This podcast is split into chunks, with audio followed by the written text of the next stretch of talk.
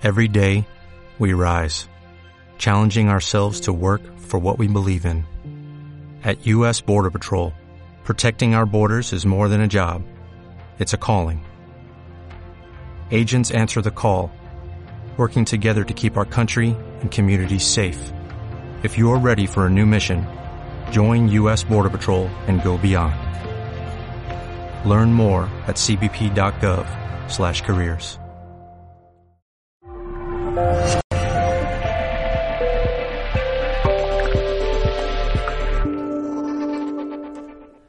Hola, saludos. En nombre de todos, eh, todo el equipo de Mindalia Televisión, hoy está con nosotros nuestro compañero Mindalia Ángel Ribó. Entrevistará a Rodolfo Carrillo eh, en el espacio titulado Cuando espiritualidad y negocios se dan la mano. Rodolfo Carrillo desarrolla organizaciones conscientes y de liderazgo consciente a través de consultoría, capacitación y coaching. Ha estado involucrado en capacitación y consultoría empresarial durante 15 años.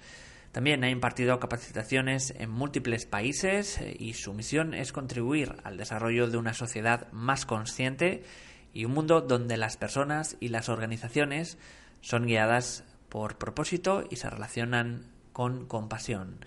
Antes de dar paso a nuestros invitados, vamos a informarte de las giras organizadas por Mindalia Giras, que se llevarán a cabo durante los próximos meses eh, a cargo de María del Mar Rodilla, Adolfo Pérez Agustín, Miquel Lizarralde, Ángeles Walder, Esther Enguema, Enrique Simó, Carolina Corada y Ricardo Bru. Todos estos especialistas eh, y maestros en espiritualidad, salud, conocimiento estarán en Latinoamérica y Estados Unidos dando conferencias y talleres, además de consultas privadas. Si quieres más información, puedes entrar en mindalia.com en la sección giras o también pulsar en el banner superior de nuestra página web. Vamos a, también a Recordaros que podéis usar el chat que hay a la derecha de vuestra pantalla haciendo vuestras preguntas. El funcionamiento es muy sencillo, tenéis que poner primero la palabra pregunta en mayúsculas, seguido del país desde donde nos escribes y seguido de tu pregunta. Vamos a dar paso ya a nuestro querido Ángel Ribó y a Rodolfo Carrillo en la entrevista cuando espiritualidad y negocios se dan la mano. Ángel, ¿qué tal? ¿Cómo estás?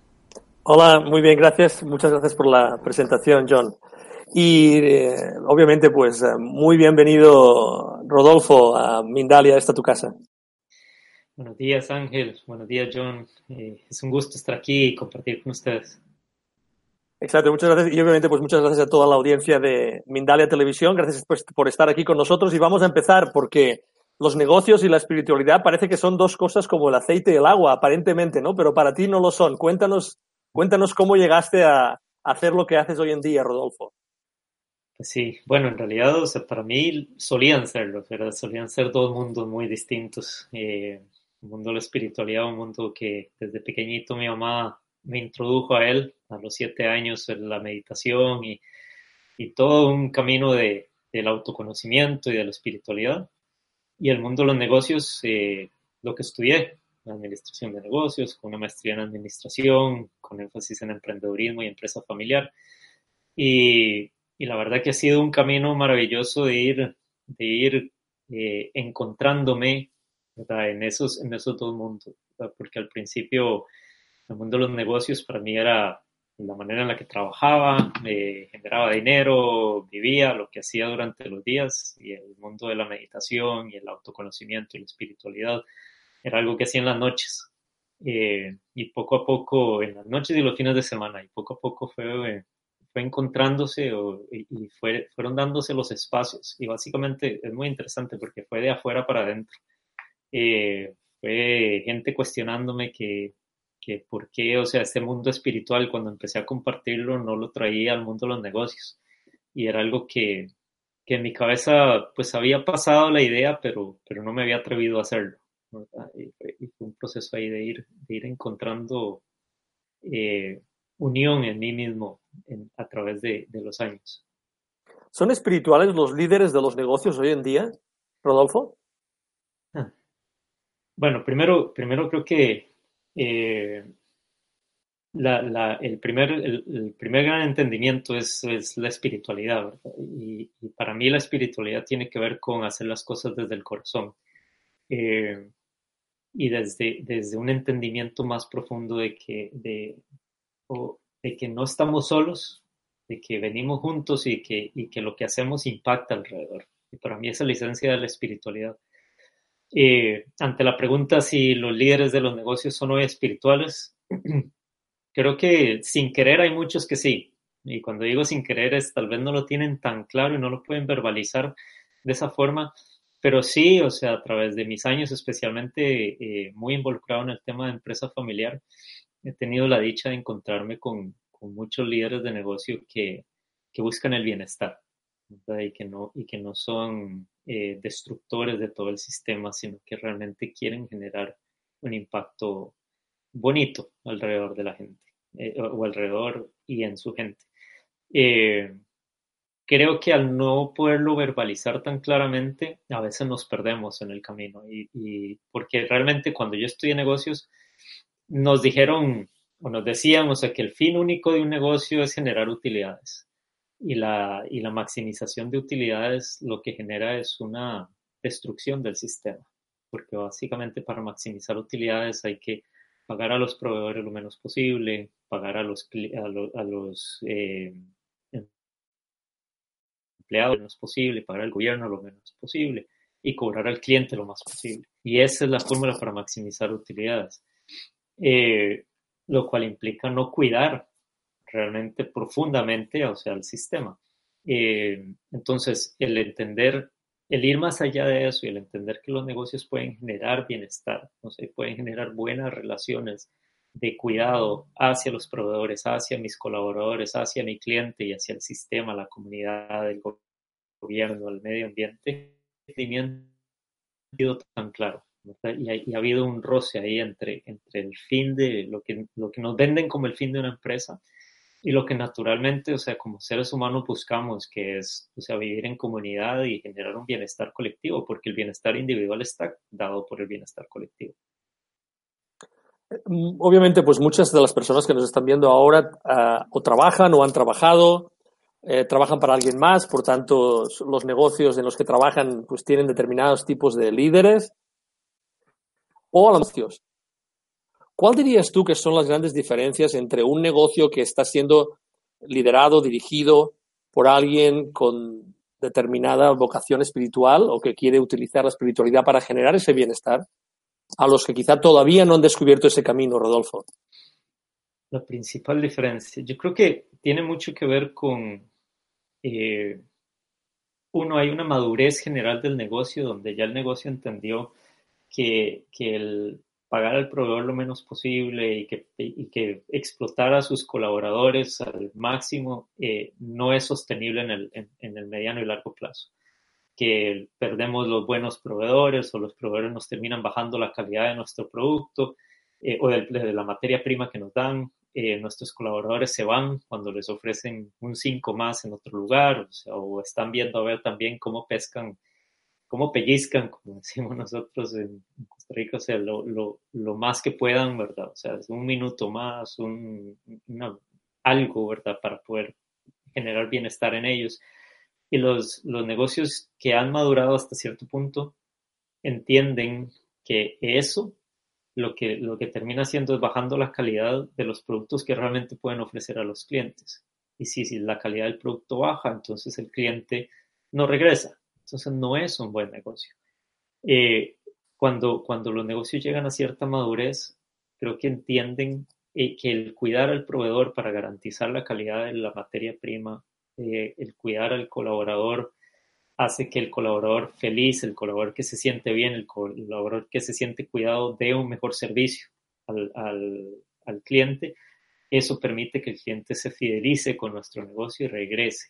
Entonces, ¿cuál es la principal diferencia? La principal diferencia es que hay unos negocios que están en modo sobrevivencia y, ese modo sobrevivencia implica tratar de, explotar todos los recursos al máximo posible y hay otros que están más bien en, modo convivencia, ¿verdad? Aquí es como cuido del sistema, o sea, ¿por qué ese cuidado? O sea, lo que me permite seguir adelante. Y, creo que se nota, se nota, o una de las áreas en las cuales se nota tiene mucho que ver con la fidelidad del cliente, que es un cliente que se ve, o sea, que se siente atendido, cuidado, eh, que se siente feliz de relacionarse con nosotros. Eh, y, también el grado de bienestar de los colaboradores. Los colaboradores que se sienten a gusto, que se quedan, que tienen años con el negocio, o sea, que, que se sienten cuidados también, ¿verdad? Y atendidos y que entienden esa, esa relación dinámica y, y, y, de correspondencia que hay entre, entre el negocio en sí y, y, ellos, ¿verdad? Y lo que ellos le proveen al negocio, ¿verdad? El servicio que le proveen al negocio.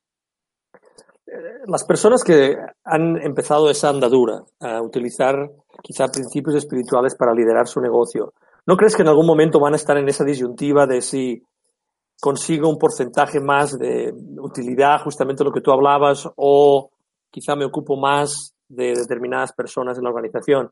Eh, ¿Cómo, cómo, cómo conseguir pasar de algo que a lo que estamos tan acostumbrados durante toda nuestra vida, que es trabajar por el beneficio, ¿no? ¿Cómo, se puede empezar a, andar ese camino para que todo el mundo, ¿no? Para que no sea un camino abrupto, sino que sea un camino en el que todo el mundo salga beneficiado.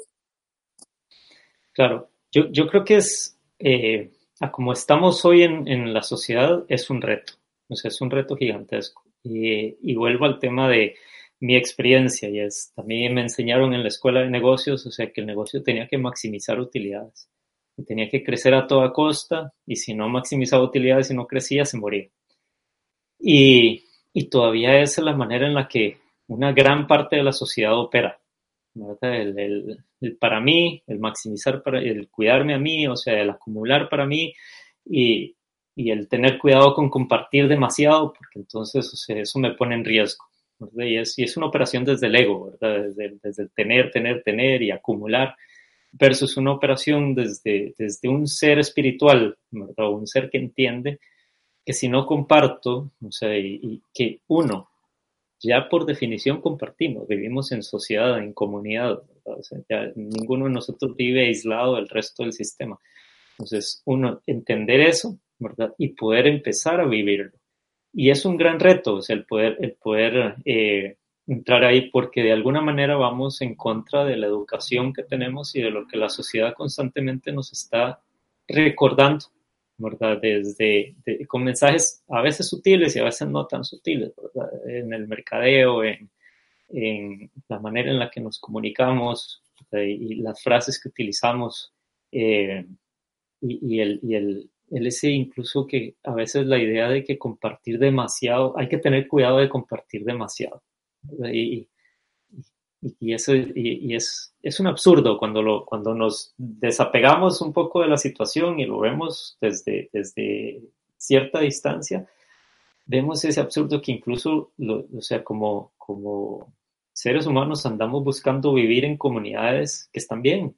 O sea, queremos tener vecinos que tienen prosperidad, que tienen, o sea, que, que, viven una buena vida. Queremos trabajar con gente que está feliz, queremos eh, vivir en países, o sea, que tienen cierto nivel de, de desarrollo, de, de, bienestar. O sea, cuando hablamos de desarrollo de bienestar, eh, y, y huimos de países que están en condiciones de pobreza o en condiciones de violencia.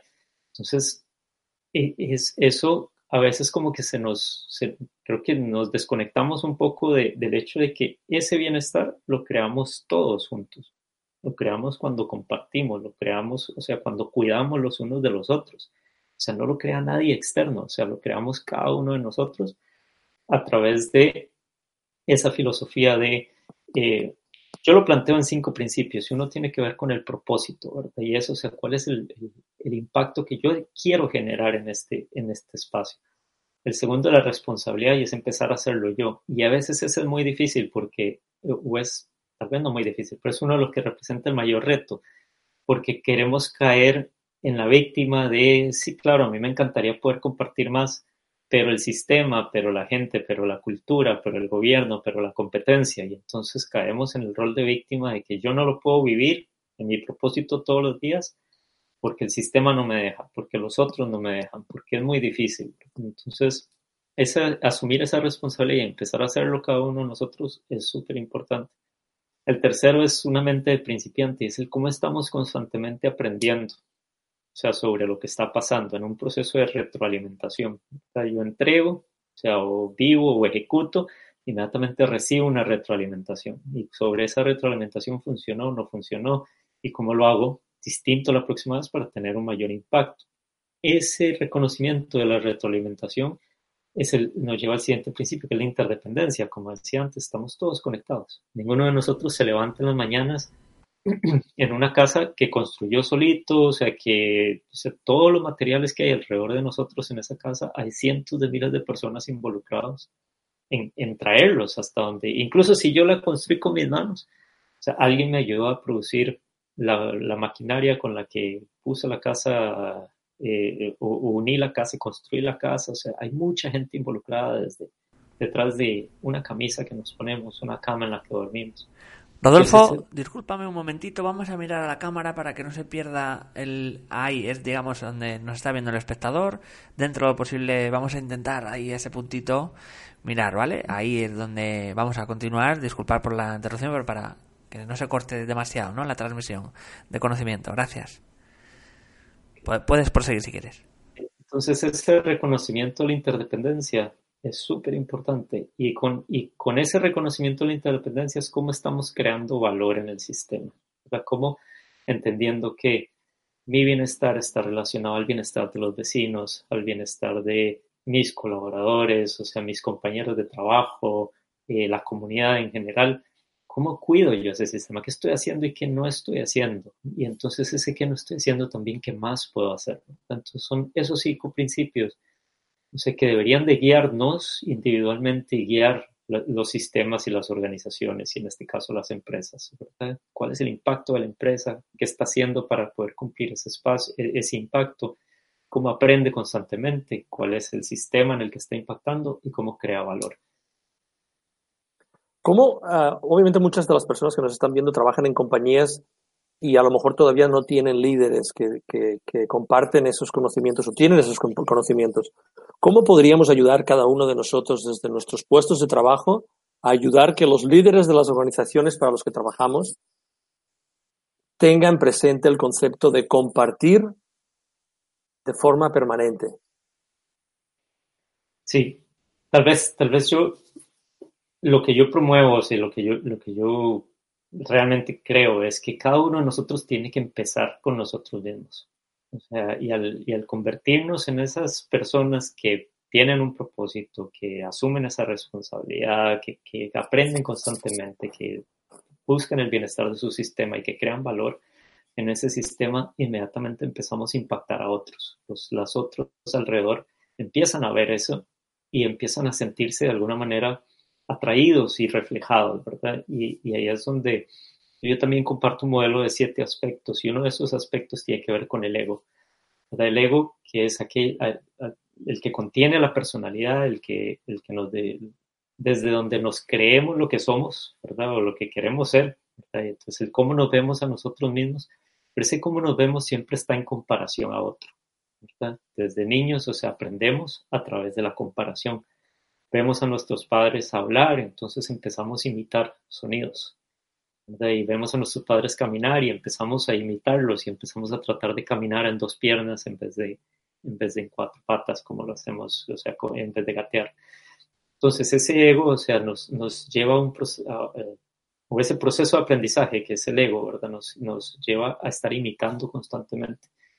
Y entonces la mejor manera de poder crear un sistema diferente siendo nosotros de una vez ese sistema. Y el otro entonces empieza a imitar, empieza a verse reflejado, empieza a ver las diferencias y ojalá empezamos a jalarlo. Y ahí es donde yo hablo de liderazgo consciente, ¿verdad? Y es cómo lidero yo, o sea, un cambio desde la conciencia, desde el entendimiento de qué estoy haciendo yo, cuáles son mis hábitos, ese es uno de los aspectos, el cuerpo, o sea, mis hábitos físicos, o sea, cómo, cómo hablo con la gente, levanto la voz, o sea, tengo un tono neutro, eh, soy agresivo físicamente, o sea, llego y trato de intimidar a las personas alrededor o, o abro, me mantengo, o sea, receptivo ante la comunicación que tengo con otros. El cuerpo, las emociones que llego y manifiesto, ¿verdad? Que tengo y que manifiesto cómo las manifiesto. Tenemos todo el derecho a estar molestos, tristes, frustrados, ansiosos, pero el cómo las uso, ¿verdad? esas emociones y, si se las tiro al otro, o sea, si, si agredo a los otros a través, o sea, porque estoy viviendo emociones o si las estoy procesando yo y me doy el espacio de procesarlas. Y así también cómo le permito a otros procesar sus emociones. sea, son, las emociones son absolutamente naturales. El tema es cómo las usamos, las creencias que tenemos, ¿verdad? Cómo, cómo hemos aprendido a ver el mundo, ¿verdad? Y ese es uno de los grandes problemas que tenemos como empresarios. O sea, cuando era justo lo que decía, crecemos, o sea, nos educan dentro de un sistema de negocios donde el negocio tiene que maximizar utilidades, pero, o sea, y eso se convierte en una creencia y de repente, o sea, cuando vamos a compartir, cuando vamos a pagar un poco más, cuando vamos a, o sea, eh, atender el sistema, hay una creencia en nuestro subconsciente que nos dice, ojo, esa no es la manera de hacer negocios. Y de hecho hay un estudio súper interesante de Harvard que muestra, de, es a través de 10 años el estudio, que las empresas que cuidan de su sistema, o sea, que son conscientes, catalogadas conscientes, tienen utilidades de 10 veces eh, eh, mayores que empresas no conscientes. Entonces, realmente es, o sea, la creencia está mal, De que si no, de, que si acumulamos y si cuidamos solo de nosotros, solo de nosotros, o sea, no, nos va a ir mal. Creencia está mal y está probado que está mal, ¿verdad? A través de un estudio. Entonces, falta mucho más estudios, pero realmente es así, o sea, es, es, el hecho de nosotros atendemos al vecino que nos trata bien, o sea, y si el vecino que nos trata bien tiene una necesidad con, con mayor gusto vamos a ir a cuidarlo o a ayudarlo. Entonces, son las creencias, luego vienen los procesos intelectuales, que son nuestros procesos de razonamiento y de, creación de brechas, ¿verdad? ¿Qué es lo que nos motiva? ¿verdad? En el momento que yo tomo una decisión sobre algo que quiero, um, genera una brecha y entonces eso me genera motivación. El problema es cuando esas brechas son demasiado amplias o cuando creamos una brecha y no nos movemos en esa dirección. Y si no nos movemos en esa dirección, entonces nos genera frustración y nos genera malestar. Entonces o nos empezamos a mover en esa dirección o cambiamos la brecha y dejamos de decirnos que quiero algo distinto. Y el siguiente, el siguiente aspecto, la mente, que es el, sexto, eh, tiene que ver con la historia que me cuento la historia que me cuento y si estoy pegado en la historia de mi pasado, de cómo en el pasado las cosas no me han funcionado nunca han servido y he tenido una vida terrible y estoy pegado ahí, o si estoy pegado en el futuro, que es la ansiedad, ¿verdad? Y, y, el, todo lo que tengo que hacer y todo lo que viene y no me va a dar tiempo y no me alcanza y es demasiado y esto. Entonces, ese reconocimiento de la mente, de dónde está mi mente, el tiempo del pensamiento y la calidad del pensamiento es súper importante. Pues, cuando empezamos a reconocer todo eso en nosotros y empezamos entonces a poder desarrollar nuestro potencial, los otros alrededor empiezan a verse reflejados.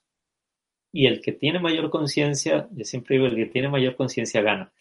Y cuando digo gana es que el que tiene mayor conciencia se muestra de cierta forma, reconoce lo que está pasando en sí, y el que no tiene tanta conciencia recurre a su sistema automático, que es su ego, se ve comparado y empieza a tratar de imitar. Entonces, el que logra mantener un mayor estado de calma, el que, el que logra realmente presentarse de una manera más auténtica, ese es el que puede jalar a los otros a su espacio, porque lo hace conscientemente. El otro simplemente termina reaccionando. Entonces, podemos cambiar el mundo y podemos cambiar nuestros sistemas, nuestras organizaciones desde el cambio personal. Hablabas antes de que has trabajado muchos años con empresas familiares. ¿Las personas o los líderes en las empresas familiares son más espirituales o menos que el resto de compañías? Eh, a, mí, a mí hay una de las cosas que me ha encantado en la experiencia con empresas familiares y es que por lo general, y siempre hay excepciones, pero por lo general y en todos estos años, la empresa familiar tiene un mayor grado de conciencia que la empresa no familiar. Eh, hay una sensación y se expresa, no se, no se expresa de esa forma, se expresa de una manera distinta, pero por ejemplo, en las empresas familiares, la familiaridad, o sea, la idea de cuidarnos los unos a los otros, de atendernos, de, de que hay otras cosas más allá del negocio que importan, tiende a estar más difundida en el negocio. Entonces, eh, los, fundadores, él o la fundadora, o sea, los fundadores, o se tienden a tratar a su, gente como familia, que a veces es un problema también, ¿verdad? O sea, los cuidan demasiado, los atienden, o sea, los, los consienten demasiado y de repente tienen una cultura donde hay poca responsabilidad porque la gente se, tiende, se siente demasiado segura. Y, y, lo pongo entre comillas porque no está bien sentirse muy seguro, pero eh, ya se pierde un poco el compromiso, la responsabilidad, o sea, por, por tanta familiaridad que hay, ¿verdad? Pero tiende a ser, en las empresas familiares tiende a ser más fácil poder tener esas relaciones íntimas, esas relaciones de, entendimiento de que hay un ser humano del otro lado y que no son números.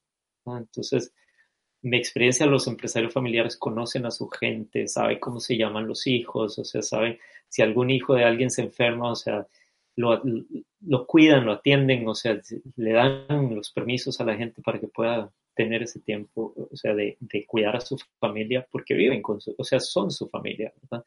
Eh, tiende a perderse eso, en mi experiencia tiende a perderse eso un poco más en, en las empresas ya más grandes y corporativas, donde, donde esa familiaridad se ha, eh, se ha perdido un poco, ¿verdad? O sea, o bastante, ¿verdad? Y la gente se vuelve números y entonces ya ahora, o sea, pasamos de tener, no sé, 500, o sea, pasamos de tener 500 amigos trabajando, ¿verdad? 500 personas trabajando con, con nosotros a tener un número 500, ¿verdad? Entonces, no, tenemos que bajar el número a 450 versus el entender que hay gente detrás de ese número.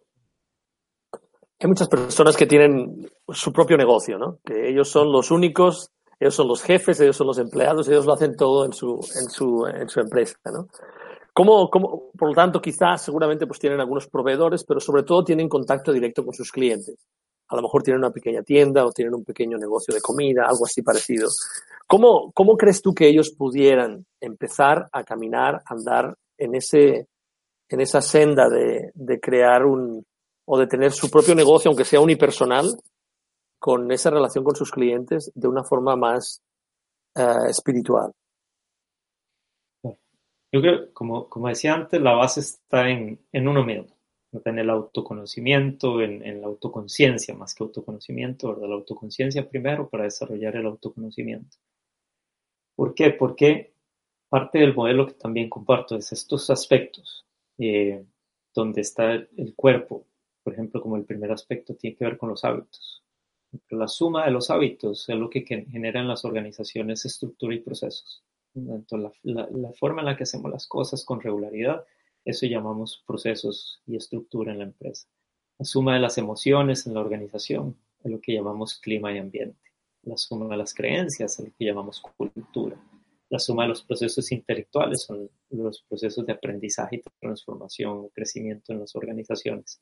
La suma de la mente es, lo que llamamos acción o pensamiento estratégico, pensamiento o acción estratégica, que es el verse para atrás, el proyectarse a futuro para el actuar hoy y la suma del ego y de los egos, o sea, el cómo nos vemos a nosotros mismos en la organización es lo que llamamos propuesta de valor.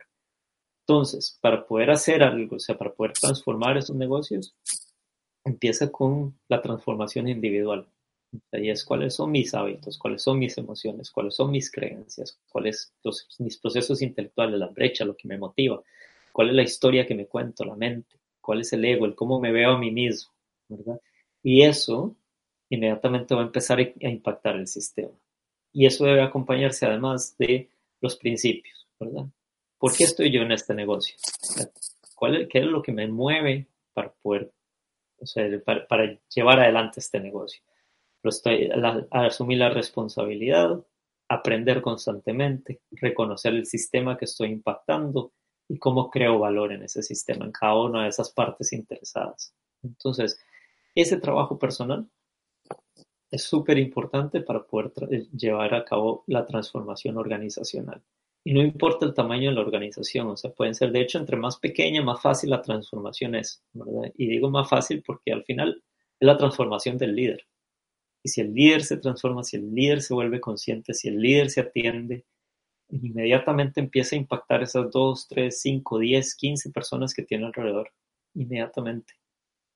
Y entonces esas personas que tiene alrededor empiezan a verse reflejadas y empiezan a hacer un proceso de transformación personal. A veces creo que restamos valor al impacto que tiene el líder eh, sobre las personas que, no sobre, en las personas que tiene alrededor.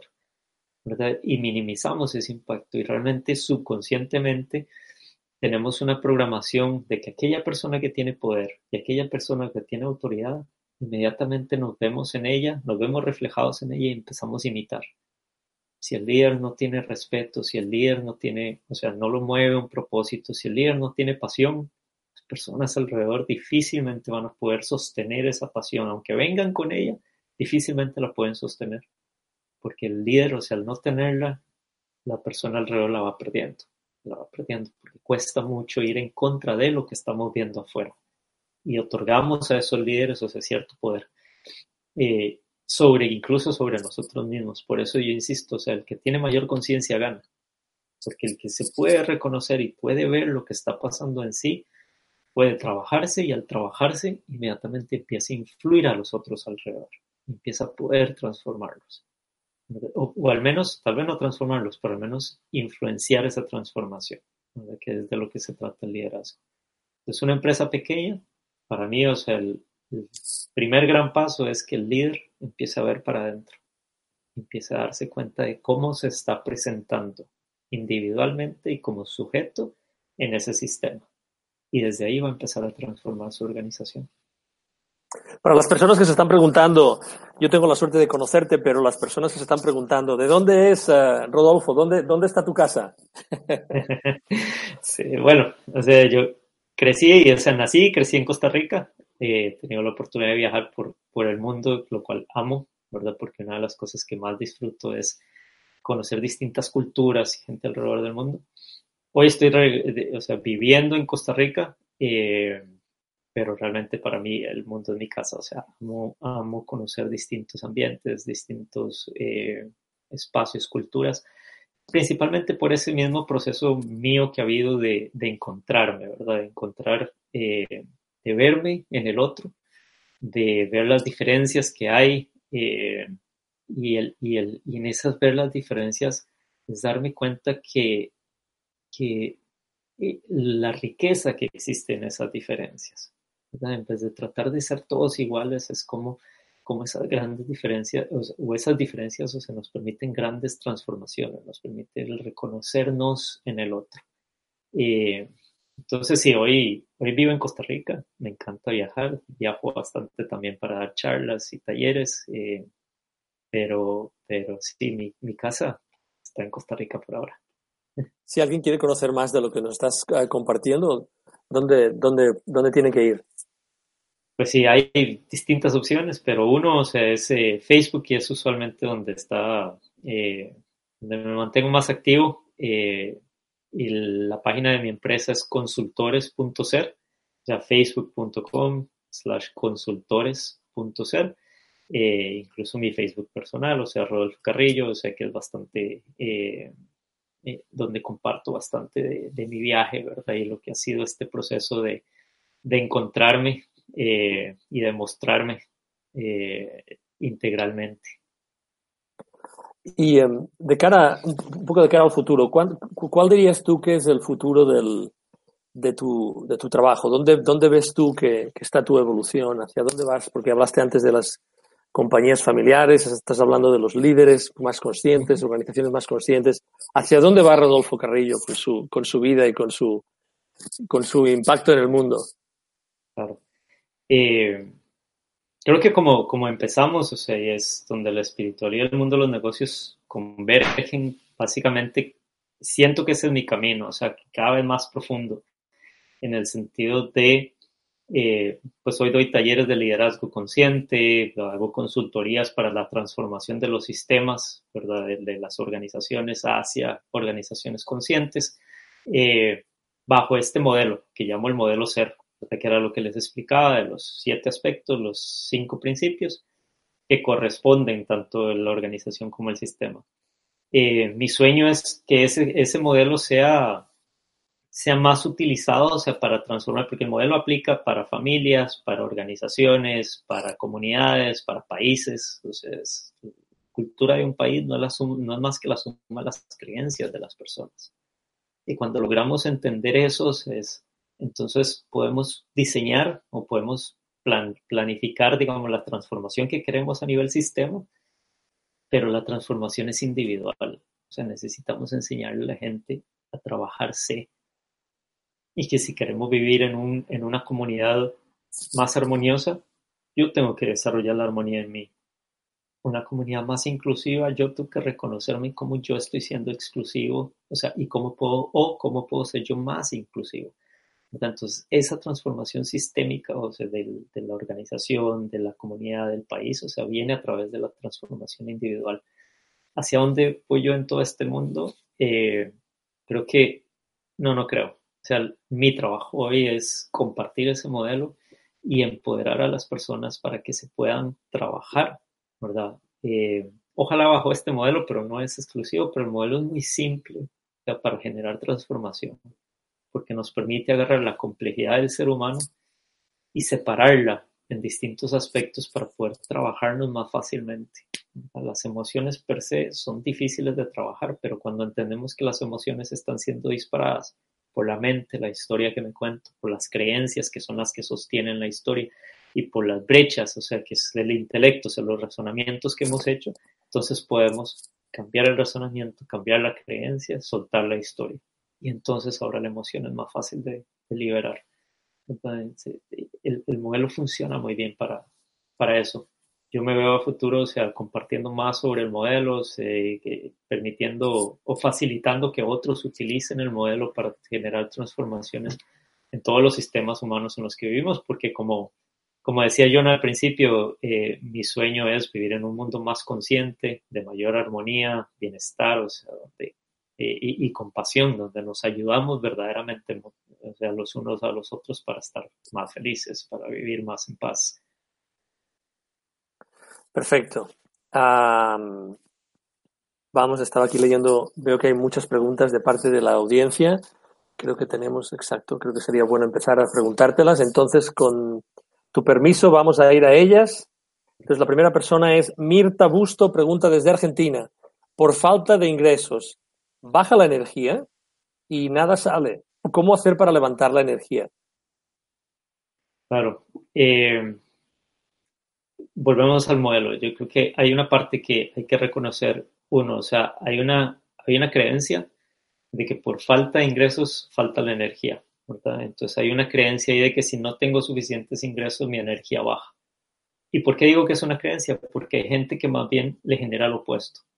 Donde no tengo suficientes ingresos, eso me genera incomodidad y esa incomodidad me genera más bien energía para ir a buscar trabajo, para ir a ver qué puedo hacer, o sea, cómo puedo generar recursos, Y eso es mucho la mentalidad del emprendedor, El emprendedor funciona, o sea, para poder levantar un negocio de, cero, o sea, tiene que generar energía cuando no tiene, ¿verdad? Y se siente incómodo cuando no tiene y, es, y eso, o sea, le despierta ganas de. Entonces hay una creencia de que la falta de ingresos me genera baja energía.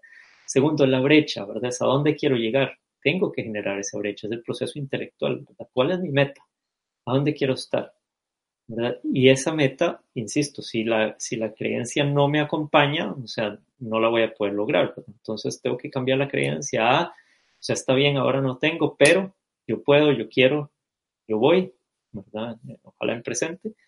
Y luego la historia que me cuento, ¿verdad? Y la historia que me cuento probablemente es, esto es muy difícil, cuesta mucho, o sea, ya lo he intentado en el pasado y no lo he logrado, o sea, es que a mí siempre me pasa esto.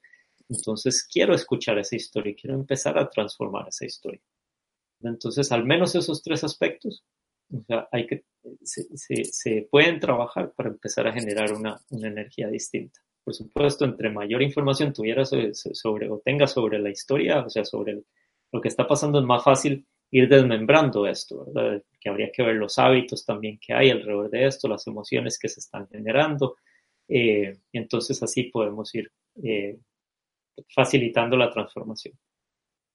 Perfecto, vamos a pasar un momentito con John, que John tiene un importante anuncio que hacernos. Adelante, John. Pues sí, Ángel, vamos a hacer un pequeño recordatorio, como decíamos al principio. Eh, muchas gracias mm, de todas formas por toda esta primera parte de la entrevista. Ahora vamos a ir con las preguntas, pero antes queremos volver a recordarte acerca de las giras organizadas por Mindalia y que se llevarán a cabo durante los próximos meses a cargo de María del Mar, Rodilla, Adolfo Pérez, Agustín, Miquel Lizarralde, Ángeles Wolder, Esther Enguema, Enrique Simó, Carolina Corada y Ricardo Bru. Especialistas todos ellos y maestros en espiritualidad, salud y conocimiento. Estarán en Latinoamérica y Estados Unidos dando conferencias y talleres, además de consultas privadas. Si quieres más información, pues como decía, puedes entrar en Mindalia.com en la sección giras o también pulsar sobre el banner superior de nuestra página web. Retomamos el contacto con Ángel, así que todo tuyo de nuevo. Muchas gracias, eh, John. Retomamos. Entonces, Rodolfo, perdona la interrupción. Vamos a la siguiente pregunta. Ariel Godoy pregunta, ¿eso es todo ética comercial? ¿Qué sería espiritualidad en el negocio? Claro. Eh, sí, yo creo que el, como decía al principio, la espiritualidad tiene que ver con el, con el entendimiento de que, o por lo menos para mí, o sea, el entendimiento de que todos somos uno, o sea, y que estamos juntos. Y para mí es la esencia de la espiritualidad, ¿verdad? y, lo dicen las distintas religiones, las grandes filosofías, o sea, sobre la espiritualidad, en el fondo termina siendo todos somos uno. El cómo llegamos ahí se convierte en, las, en la filosofía en sí, ¿verdad? O sea, en los caminos, las religiones, todo eso. Eh, partiendo, o sea, desde ese todos somos uno, que es lo que yo hablaba de la interdependencia, eh, entonces, ¿cómo la vivimos? ¿verdad? Y, para mí eso es, es la espiritualidad en los negocios, es ese entendimiento de que todos somos uno y cómo creamos bienestar en ese sistema completo, no solo pensando en mí, sino que cómo creamos bienestar. Eh, eh, para todas las partes que están siendo impactadas en eso. Mm, tal vez me encantaría tener una conversación mucho más profunda con, con Ariel. con Ariel. Sí, con Ariel eh, pero me, me, parece que a veces complicamos demasiado la espiritualidad y entonces se nos es más difícil aplicarla, ¿verdad? yo creo que la espiritualidad, en el fondo, la esencia debería ser bien sencilla y es, estamos juntos y cuidamos el bienestar de todos y desde ahí busquemos los caminos. Pero para mí, o sea, si, si, vamos a ver todas las distintas grandes religiones y han dado por un montón, eh, en el fondo todas dicen lo mismo. tratémonos con cariño, tratémonos con amor, o sea, estamos juntos en esto y, y, esa es la esencia. Perfecto. Siguiente pregunta de Asha Baez desde Puerto Rico. Creo mucho en la relación de negocio y espiritualidad. ¿Cómo se afecta que tu pareja no crea que tu negocio tiene bases espirituales? ¿Se afecta? Que tu negocio no, tiene... Perdona, disculpa. ¿Cómo se afecta que tu pareja no crea que tu negocio tiene bases espirituales? Ok. Pues, a ver, yo, yo diría que uno, o sea, viene la parte personal, ¿verdad? Y el, y el, lo primero que, yo haría es empezar a ver para adentro, decir cómo me afecta a mí, no cómo se afecta, sino cómo me afecta a mí que mi, que, mi pareja no me vea a mí de esa forma. Y entonces empezar a trabajar esa parte, porque probablemente hay eh, entonces una, una, generación de una separación entre, entre yo ¿verdad? Y, y mi pareja, ¿verdad? o sea, empieza a haber un distanciamiento. Eh, y, una vez que entiendo eso, o sea, cómo me está afectando a mí esa dinámica, entonces, o sea, ¿qué puedo hacer alrededor de eso? Eh, tal vez habría que ver, o sea, cuál es, cuál es el negocio en sí, o sea, para, para ver cómo encontrarle ese, e, esa espiritualidad, pero volvemos a, a, lo que yo planteo como espiritualidad en los negocios, y es, si yo estoy buscando generar el bien y estoy cuidando del sistema, o sea, ahí hay una espiritualidad, o sea, ahí hay un deseo de bienestar, ahí hay un, hay un acto desde el amor, ¿verdad? Y a mí en los negocios, y tal vez he evadido la palabra toda la, toda la entrevista, bueno, en los negocios a veces tenemos mucha resistencia a hablar de, del amor en los negocios, pero es ese acto de amor, o sea, de, de cuidar, de atender, de buscar el bienestar, o sea, de, de que todos estemos, o sea, de prosperemos, ¿verdad? Y si mi negocio busca eso, por supuesto, si usar un, ejemplo, pero por supuesto, si yo vendo cigarrillos, o sea, de tabaco, o sea, que lo que dan es cáncer, pues es muy difícil encontrarle la espiritualidad a eso cuando sé que le estoy haciendo daño con mi producto a alguien más. Entonces, si yo no, si evadiendo esos casos en donde el producto que yo estoy promoviendo, vendiendo, o sea, genera daño al otro, sea, la mayoría de los negocios les podemos dar esa, e, e, ese, ese giro, ¿verdad? De poder generar bienestar. Y, lo que, y, mi trabajo es ver cómo estoy generando bienestar a todo alrededor. Perfecto. Ah, hay muchas preguntas uh, pendientes. Vamos a ver, digo, con todo respeto, um, ojalá podamos responderlas a todas. La siguiente, Sasa05 pregunta desde Argentina. Cuando solo una persona piensa en la espiritualidad, ¿cómo hacer que el grupo de trabajo se una? Claro. Sí, yo creo que va por dos lados. Uno, si, si sos el líder o la líder en este caso, pues entonces eh, no debería ser tan complicado. Ahora, yo sí creo que hay una parte del el cuidado del lenguaje. Y, cuando digo el cuidado del lenguaje es a veces eh, cuando hablamos de espiritualidad tendemos a utilizar palabras que no son fácilmente adoptables por las personas alrededor, ¿verdad? Entonces, eh, por ejemplo, o hay gente que une la espiritualidad a ángeles, a seres superiores, y está bien, yo no tengo ningún problema en eso, pero, o sea, eso no es un lenguaje en el cual todas las personas alrededor se pueden unir y se pueden empatar. Entonces, parte de mi trabajo, y es el trabajo que he venido haciendo en estos, en estos años, es cuando traemos la espiritualidad a los negocios, el, cuidar un lenguaje que sea fácilmente entendible y, lo, y, común a todos es súper importante. Eso, por eso hablo de bienestar, por eso hablo del cuidado de los unos a los otros, por eso hablo de liderazgo.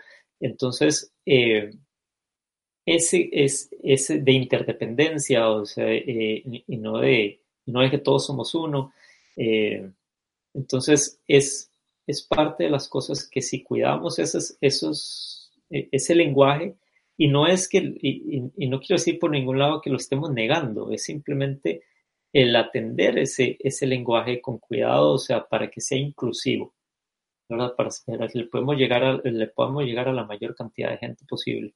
Y eso facilita mucho el entendimiento y la, y la adoptación eh, de, una espiritualidad en los negocios. Tere Ruiz pregunta desde la Ciudad de México. Me he dado cuenta que al agradecer en el tema de los negocios, las ganancias aumentan. ¿Es así o es solo mi percepción? Gracias. Yo diría que, eh, eh, es 100% cierto, pero va más allá del solo agradecer. al, al agradecer le estamos devolviendo al otro algo de lo que nos está dando. Entonces estamos generando una, relación recíproca. El otro recibe, o sea, y, el agradecer puede ser económico, puede ser emocional, puede ser verbal, o sea, hay muchas formas de agradecer.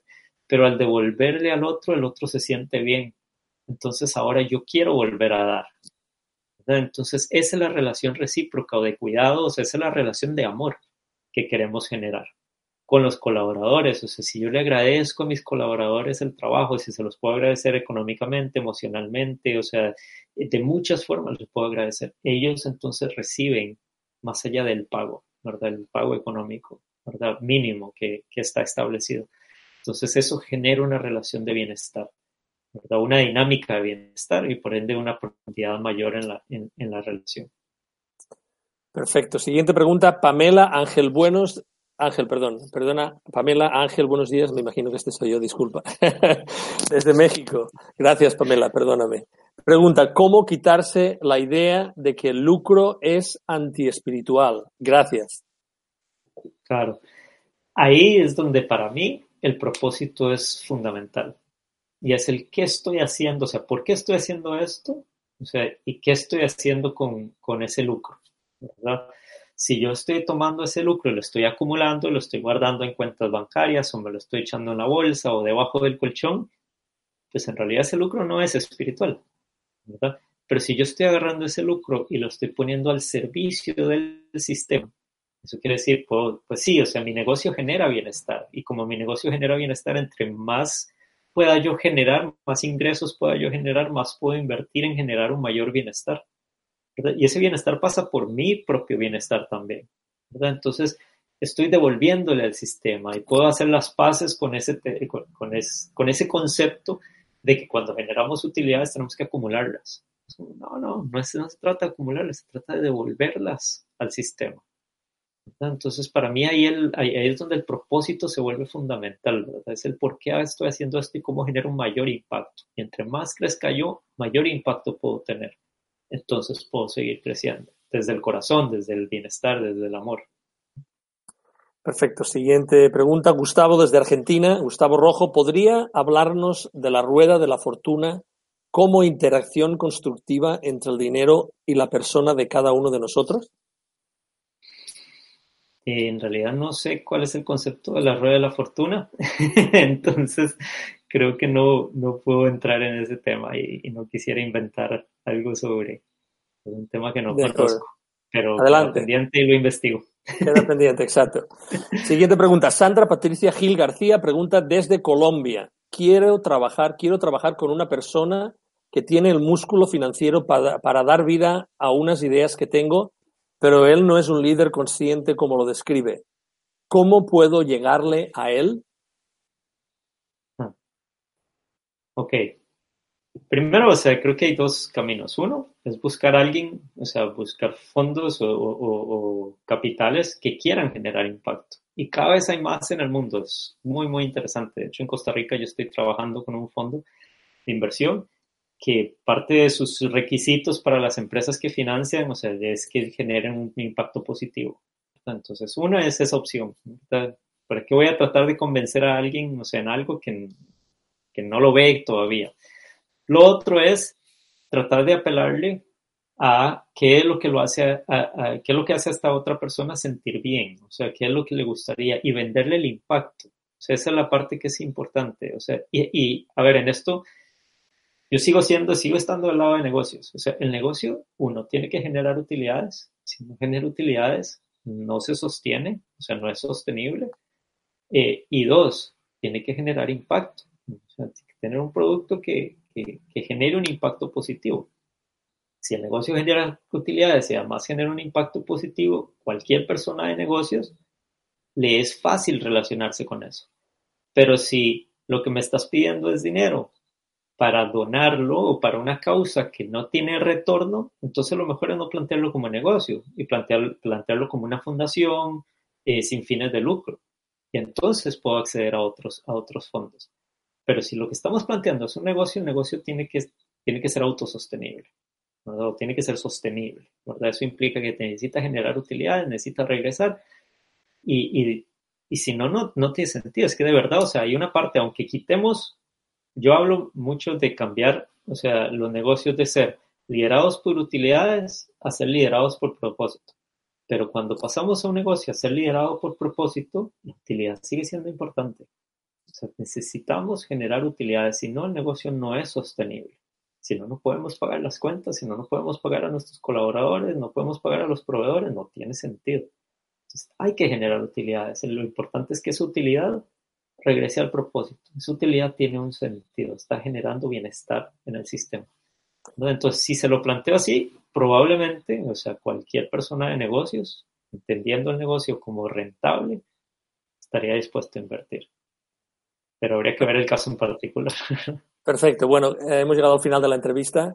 Quería darte muchísimas gracias eh, en mi nombre y en el nombre de, de Mindalia de todas las personas que nos están viendo hay aquí al menos Lorena y Didimo que nos están esperando con dos preguntas más. Les pediría que por favor las escriban en los comentarios del video en YouTube para que después Rodolfo pueda ir juntamente con los demás que tengáis preguntas que hacerle a Rodolfo para que pueda ir y las pueda responder.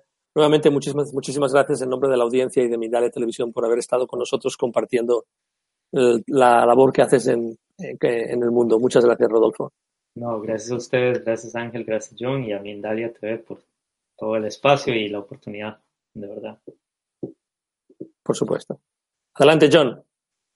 Chicos, muchísimas gracias de nuevo por eh, toda la conferencia, la entrevista en este caso. Muchísimas gracias, Ángel Rodolfo. Eh, nos han visto, en, estaba mirando aquí en el documento, en países como Puerto Rico, Uruguay, Argentina, México, España, Colombia, Estados Unidos, Perú, Venezuela o El Salvador.